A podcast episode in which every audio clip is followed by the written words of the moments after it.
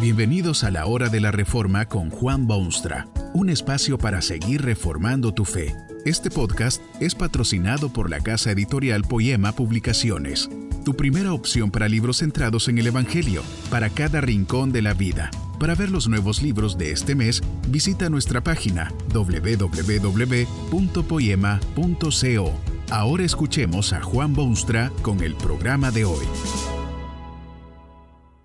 Jesucristo anduvo con toda clase de gente. El grueso del pueblo lo seguía. Un oficial de alto rango viene a verlo bajo el manto encubridor de la noche, y hasta unos griegos extranjeros vienen en averiguación.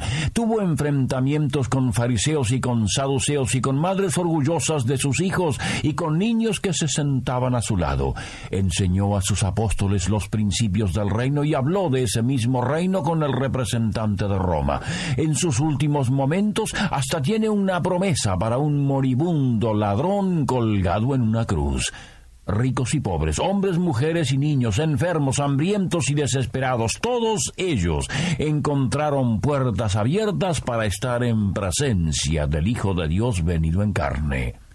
¿Cuánto no daría uno por ese privilegio de estar en su presencia y aprender de su sabiduría?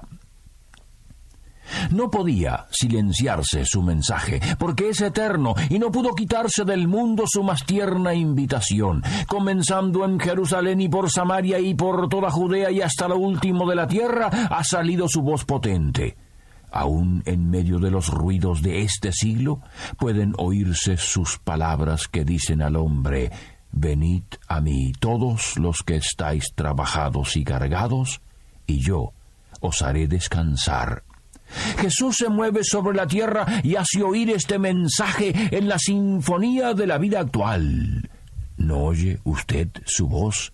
Él le dice, Venid a mí, venid a mí todos, todos los que estáis trabajados y cargados, los desamparados y los tristes, los desilusionados, los que llevan sobre sus hombros pesadas cargas espirituales, los que han caído en su sendero a raíz de demandas impuestas por falsos líderes religiosos, todos los que estáis trabajados y cargados, y yo os haré descansar.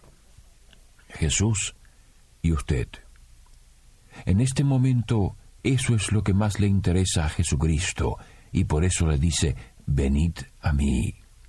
Suficiente razón tiene de decirle estas palabras y extenderle esta invitación. Hay tres razones fundamentales para ello.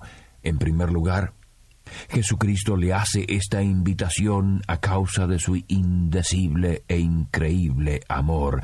Él mismo dijo cierta vez que no hay mayor amor que este, que de uno su vida por sus amigos. Eso fue lo que Jesús dio, su vida maravillosa en una cruz de vergüenza.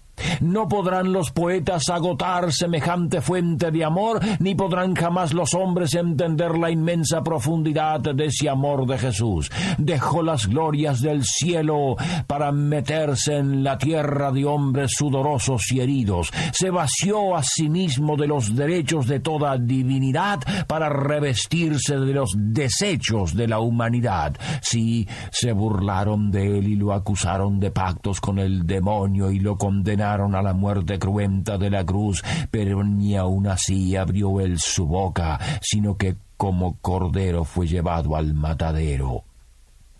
Allí está, colgado el justo Jesús, abusado por soldados de Roma y burlado por los hijos de Abraham y llorado por unas desconsoladas mujeres, colgado entre cielo y tierra y agonizando hacia la muerte paulatina. Habráse visto en lugar alguno más potente manifestación del amor. ¿Quién puede ser tan duro de corazón que al ver esa escena de tanto amor se quede tranquilo en su miseria? ¿Puede usted seguir altivamente en su sendero al ver a este Jesús en la cruz? Acuérdese que fue crucificado simplemente porque amó a los suyos hasta lo último, murió por ellos, en la cruz del Calvario. Tanto le ama que se acerca hoy a su vida y le dice, venid a mí, venid a mí, oh errantes del mundo que andan sin consuelo ni vida eterna, venid a mí. pero no es un amor tonto y de jovenzuelo sin experiencia. Jesús extiende esta invitación porque tiene con qué respaldarla. Por su obra extraordinaria se ha hecho de mérito sobreabundante y suficiente para quitar los pecados del mundo. Dios le ha dado el derecho de sentarse a su diestra y le ha entregado las riendas de su reino para que pregone por todo el mundo las buenas nuevas de salvación. Dios le ha dado el poder en el cielo y en la tierra. Usted puede depositar sus esperanzas en ricas tradiciones de siglos y siglos, pero solo en Jesucristo podrá obtener salvación, porque sencillamente no hay otro nombre debajo del cielo en el cual pueda un ser humano ser salvo.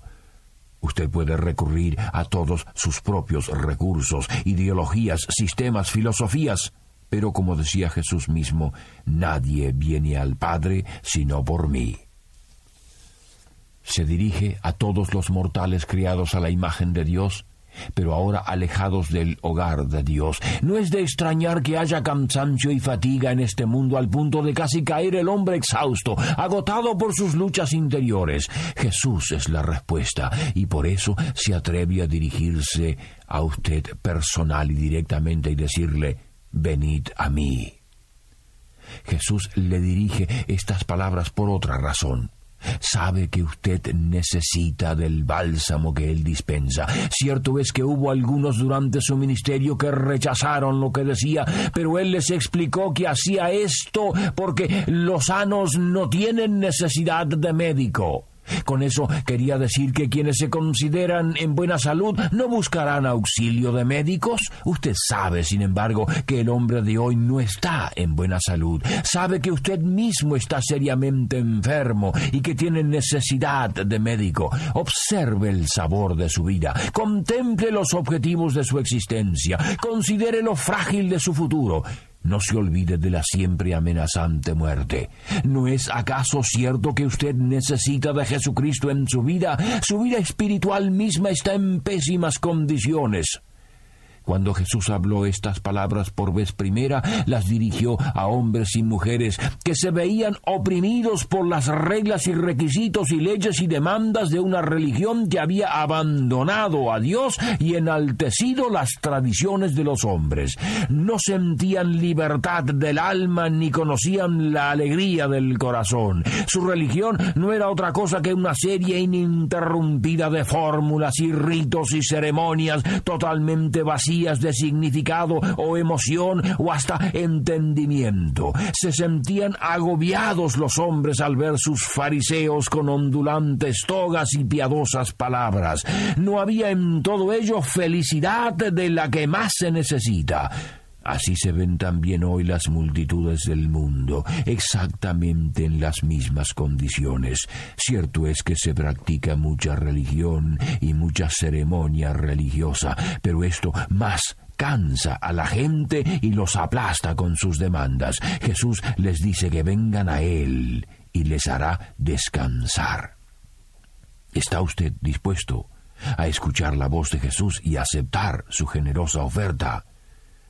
Jesús le dice que venga. Venir a Jesús significa creer en Él, significa aceptarle a Él como único y perfecto Salvador. Es entregarse a Él para que sea Rey Supremo de la vida y director exclusivo de la conducta. Creer en Jesús es conocerle en primer lugar, es aceptarle sin más decir y es depositar la confianza nada más que en Él. Es probable que usted encuentre enormes obstáculos en su camino si decide venir a Jesús. No le será fácil, porque Hacerlo es contrario a su misma naturaleza. Usted está habituado a vivir sin Jesús, a hacer lo que bien le parece, a gobernar su propia vida. Al venir a Jesús, sin embargo, todo esto cambia y sus hábitos hay que romperlos para siempre jamás. No le será fácil. Además, Hay una fuerza mucho más grande que la suya que no quiere que usted venga a Jesús y sea salvo. Anda siempre por allí buscando a quien devorar, nada menos que el diablo en persona. Al diablo no le agrada que usted lo abandone a él y se entregue a Jesucristo.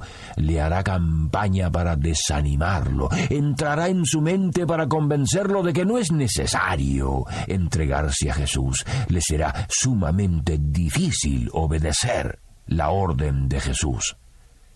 Pero piense un momento en esto. Jesús le hará descansar, descansar. El descanso no es tan solo algo negativo como sería la ausencia de incertidumbre o la falta de temor, y verse alejado de la desesperación. Es mucho más que eso, es una paz inexplicable que nace en el centro del corazón y que apacigua la mente. Es una certeza inviolable de que somos salvos para siempre jamás y que iremos a las moradas del cielo para ser recibidos allí con trompetas y sonido de ángeles y victoria. ¿Por qué anda usted de un lado para otro, cansado de la vida y agotado por las exigencias del mundo? Oiga la invitación tierna del Salvador que le dice, venid a mí. Deje de luchar por obtener la salvación de su alma y la transformación de su vida. Está perdiendo el tiempo si lo hace sin el auxilio del Hijo de Dios. Él le extiende su invitación porque siente por usted un amor tan grande y profundo que murió en una cruz para demostrarlo y ahora ha obtenido no solo el poder, sino también el derecho de ponerse delante de usted y decirle con brazos abiertos, venid a mí, todos, y yo os haré descansar. Jesús le extiende esta invitación porque él sabe de su necesidad imperiosa. Usted puede engañar al resto de los humanos, sean quien sean, pero no puede engañar a Jesús. Por más que trate de disimular su condición, Jesús sabe que usted necesita de su paz. No se demore ya. Que este mensaje nos ayude en el proceso de reforma continua según la palabra de Dios. Si quieres profundizar en la exposición bíblica, puedes buscar más recursos en www.poema.co. Allí encontrarás libros que te ayuden a entender la palabra de Dios y aplicarla a tu vida. Poema, el Evangelio para cada rincón de la vida. Nos vemos en el próximo episodio de La Hora de la Reforma con Juan Bonstra.